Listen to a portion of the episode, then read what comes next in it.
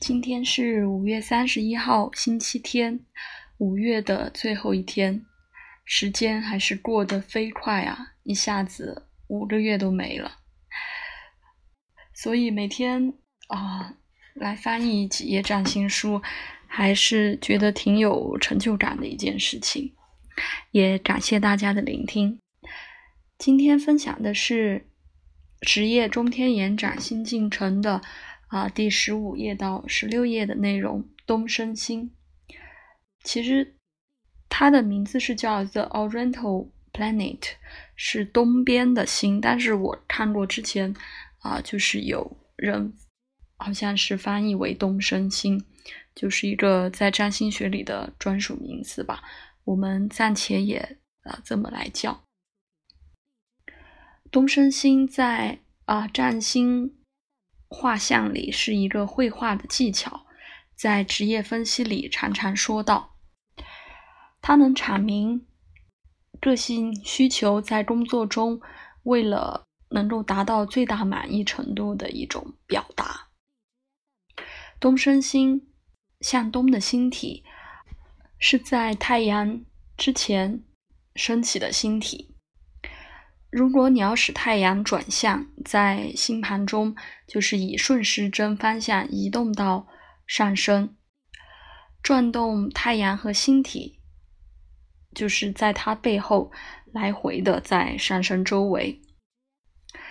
东升星在经度上看是太阳后面下一个星体，啊，不论在太阳后面多远。东升星从地平线升起，对太阳来说像是一个信使，此后就跟着太阳在走。它好像有一个特别的宣告被提出来，就是为了听到自我的呼声。因为水星和金星在统计上通常很接近太阳，也就是一个或另一个成为东升星。他们都不算是特别合格可靠的，就是对于这些职业见解来讲。但是在好莱坞演员和其他优秀的艺术家里面，确实有一个非常不成比例的数字，就是有一个可能比例很高的数字，是有很多人都是东升星是金星。我用一个简单的缩写来象征。这颗东方的或是朝东的星体是简单的字母 E，放在东升星后面。月亮是东升星，就即将被写成月亮的这个符号和 E 字母。那这块是呃这一部分是关于东升星的一个总体的介绍。那接下来就是关于。七个东升星，因为除了太阳本身，还有刚才说的水星、金星不算的话，就有七颗星有可能成为呃东升星。那我们先来分享其中的三颗：月亮、火星、木星。呃，之后的土星、天王星、海王星、冥王星，在下一下一次再分享。月亮东升星，它是。显著的一个落点，一个亮度，呃是非常可靠的。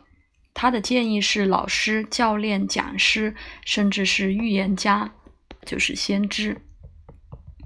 这个人需要在一个位置上告诉很多其他人，他们需要继续啊什么，或是他们应该做什么。通常都有演讲、宣讲的需要。需要。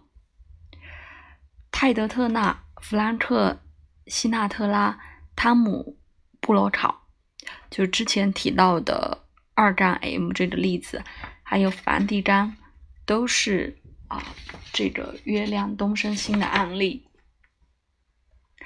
火星是东升星，这个位置建议发起人为事业目标鼓劲、敲鼓、击鼓、呐喊。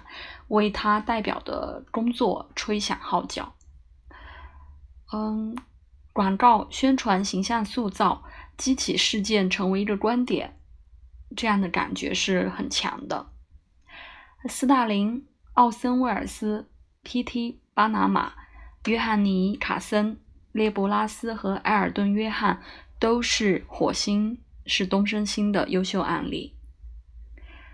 木星是东升星，有一个需要是要邀请测试、挑战、责任，为了证明一个人有多可靠。赶上节限时间就是最好的成就。嗯，机会获得成功，毫无疑问，呃，无论是鼓舞每个人的各个人的工作表现，还是允许个人价值得到证明，它都是一种啊获得成功的表现。迅速的使得事情完成是令人高兴的，因为它啊提醒注意到一个人的工作能力。约翰·肯尼迪，啊，李奎德·尼克松，诺泰尔，就是本书的作者，也是一战 M 号的这个星盘案例，以及鲍勃·霍普，都是木星是东升星的优秀案例。好的，那关于东升星的简介，还有啊。月亮、火星、木星在东升星的状况，这一节的分享就到这里。下次我们继续分享啊，土星、天王星、海王星、冥王星分别是东升星的情况。感谢收听，拜拜。